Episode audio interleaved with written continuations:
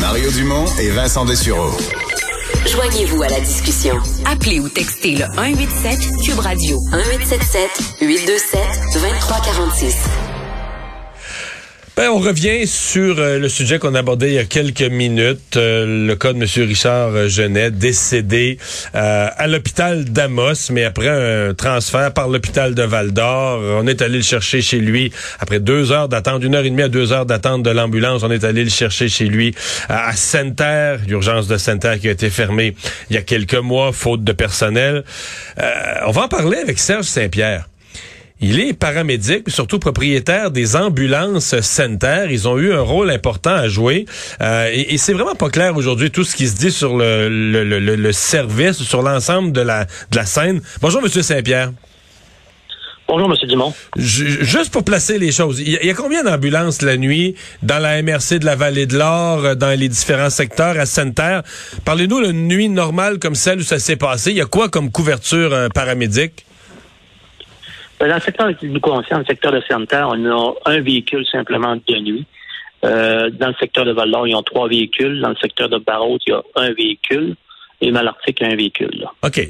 OK. Donc, il y en a quand même, il y a quand même euh, six véhicules dans le, grand, le grand secteur, dont un qui est réservé pour Sainte-Terre que le secteur de Sainte-Terre, effectivement. Oui. Dans le secteur, oui. C'est immense, les territoires. Sainte-Terre, je pense c'est la troisième plus grande ville en superficie au Québec. Eh, eh, qu'est-ce qui s'est passé ce soir-là? Donc, monsieur appelle, on dit l'ambulance vers les 1h30 du matin? Euh, le tout, le tout a débuté par un, autre appel qui est rentré dans le secteur de Sainte-Terre à 1h17 du matin pour euh, aller chercher un patient dans, dans un des secteurs de Sainte-Terre.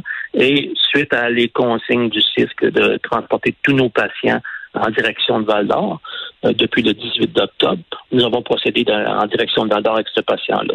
On est parti des lieux de, chez ce patient-là. Il était 1h54 euh, du matin pour se mettre en direction de Val d'Or.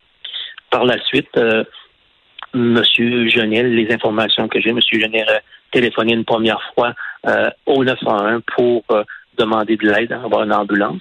Mais le voit à ce moment-là, votre euh, ambulance là, est déjà en route vers l'hôpital de Val d'Or avec un autre patient. Effectivement, je suis déjà en route avec euh, un autre patient. À ce moment-là, le, territoire de Sainte-Terre doit être découvert et on a ce qu'on appelle nous chez nous des zones de relève. Lorsqu'à ce moment-là, s'il y a un autre appel qui rentre à Sainte-Terre, tout dépendamment des priorités, euh, c'est la zone de, de qui vient couvrir Sainte-Terre. Barraud qui se trouve environ là, à 30 à 34 minutes de distance de Sainte-Terre dans des conditions là, excellentes. Euh, c'est ça. Et puis, monsieur, comme je vous disais, monsieur, monsieur Genet, euh, en première des choses, j'aimerais souhaiter mes sympathies à la famille et aux amis de monsieur mmh. Genet. Pour les circonstances. Monsieur Genet serait téléphoné vers 2h38 au 911 pour demander de l'aide. Il a été évalué et il a été priorisé dans une priorisation qui était pas, pas élevée. C'était une priorité, ce qu'on appelle une priorité À ce moment-là, euh, dans les... OK, donc au 911, après l'avoir questionné, on met pas une priorité très haute? Non, pas très haute. Avec les, avec les réponses du patient, il en a été déterminé que c'était une priorité, une priorité 7 à ce moment-là dans les un spécialiste me disait ce matin, peut-être vraiment pas que ce, problème à l'aorte, c'est exactement ça qu'il a eu.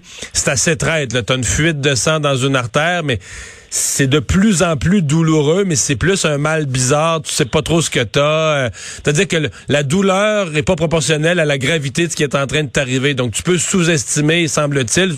Je, je suis vraiment pas expert, mais c'est un expert qui me disait ça. Tu peux sous-estimer la gravité de ce qui est en train de se passer. Peut-être ça qui est arrivé, là.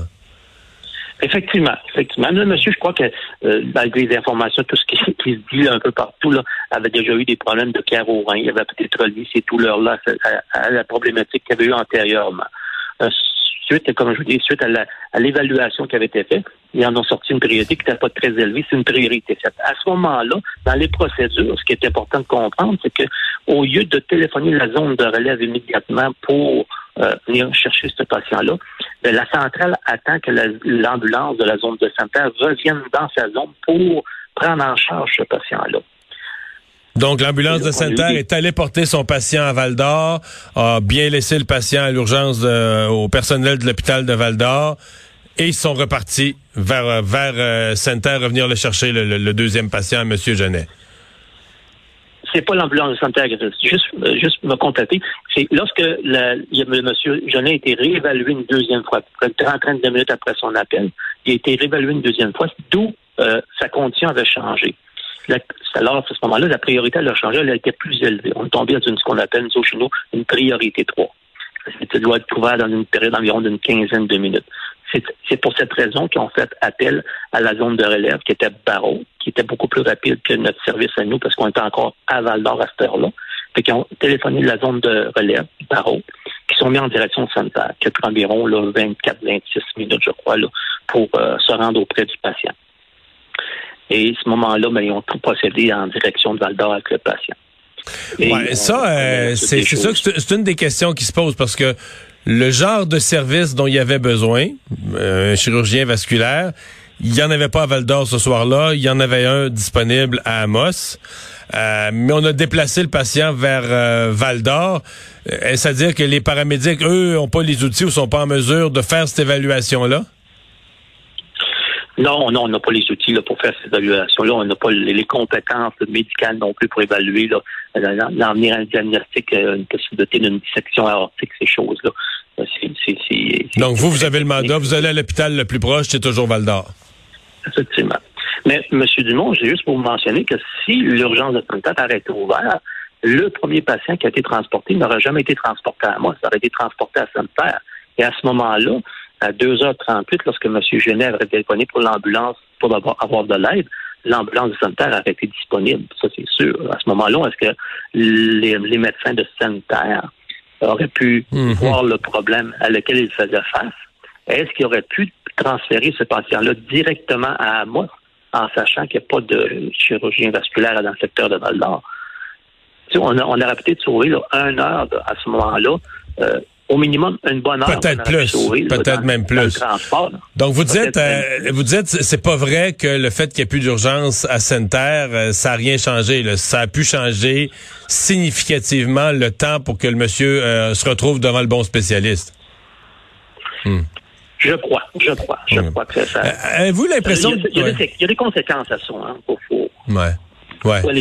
Avez-vous l'impression aujourd'hui que M. Legault, bon, euh, le gouvernement se défend qu'il y ait un lien entre la fermeture de la euh, de l'urgence de Sainte-Terre et le décès, euh, a pu laisser entendre dans ses commentaires que c'était le travail des paramédics qui était en cause. Là. Avez-vous senti ça? J'ai pas pris les commentaires de M. Legault, mais je crois qu'on travaille avec les outils qu'on a à bord de nos véhicules, avec la formation qu'on a. Le fait qu'on nous interdise, même le fait qu'on nous interdise l'accès au centre de santé de sanitaire, je crois que le problème n'est pas au niveau des paramédics. Euh, même de jour, lorsque l'urgence de sanitaire est ouverte de 8 heures le matin à 20 heures le soir, il nous est interdit d'emmener les patients là. C'est nouveau, ça? Hors de du 6. Euh, c'est depuis le 18 octobre. Euh, OK, donc vous avez une nouvelle directive maintenant. Même quand l'urgence de sanitaire est ouverte, vous n'avez pas le droit d'y amener les patients. Donc, vous transportez tout le monde toujours vers Val d'Or? Toujours vers Val d'Or. Comprenez-vous pourquoi? Aucune idée. Aucune idée. Avant, avant, avant la fermeture, première des choses, l'urgence de santé n'a jamais eu de problème de personnel comme tel. C'est plus dans le secteur de Val d'Or que le problème de personnel se situe. À Sanitaire, euh, les, infirmières n'ont jamais fait de, euh, de TSO, qu'on appelle temps supplémentaire obligatoire les, le personnel qui était à l'urgence sanitaire se partageait entre eux le temps supplémentaire lorsqu'il y en avait. Euh, lorsqu'ils ont fait le plan de contingence, il y a apparemment qu'il y avait un beau comité d'environ 50 personnes qui ont pris la décision de fermer euh, l'urgence sanitaire. En fait, on a déshabillé, on a déshabillé sanitaire pour aller rhabiller l'hôpital Malpris de Val d'Or. Effectivement. Et euh, c'est suite à ça qu'il y avait pour personne de sanitaire qui était sur ce comité-là pour pouvoir défendre, défendre les, citoyens de sanitaire dans les décisions qui, ont été prises. C'est facile lorsque le comité comprend 50 personnes que ces gens-là viennent de l'extérieur de la ville de sanitaire. C'est facile de dire on va fermer sanitaire. Mm. Ça ne touchera pas nous autres. Hein. Mm. Les, gens sont frustrés à sanitaire? Ah, énormément, énormément, je vous dirais. Puis ça amène d'autres problèmes. Hein. Les gens, les gens, les gens qui sont malades, on peut prendre le cas de Monsieur, Monsieur Genet. Monsieur Genet, semblerait qu'il y avait des douleurs qui avaient commencé un peu. Puis là, ben, l'urgence, ça ferme bien, puis on va, je vais attendre demain matin, je vais attendre. Ouais. moi, son frère, son frère m'a dit qu'il avait traîné ça un petit peu dans la journée et qu'après souper, là, vers 6-7 heures, je sais pas, dans le début de soirée, là, ou à l'heure du souper, il serait allé, si ça avait été ouvert à Sainte-Terre, il serait allé. Mais là... C'est pas le premier patient, M. Dumont. C'est pas le premier patient que j'entends, que j'ai transporté. Je fais encore du terrain. Je fais 42 ans, je fais du terrain. Et puis, c'est pas le premier patient depuis que je vois, depuis la fermeture du centre de santé de Sainte-Terre. C'est pas le premier patient qui attend avant de demander de l'aide. Parce que les gens ne veulent pas se rendre à val d'Or. Ils ne veulent pas, ils veulent avoir le, le service de proximité comme ils ont toujours eu. Et les gens hésitent beaucoup avant d'appeler l'ambulance, malheureusement. Et ça, des fois, ça peut être euh, ça peut être coûteux comme on, est tous portés, on, on, reporte, on reporte, on reporte, mais des fois, il peut être, il peut être trop tard. Monsieur, Monsieur Saint-Pierre, euh, très éclairant. Merci beaucoup d'avoir euh, pris la peine de nous parler. Bonjour, merci, Au revoir. Serge Saint-Pierre, paramédic lui-même, propriétaire des ambulances sanitaires.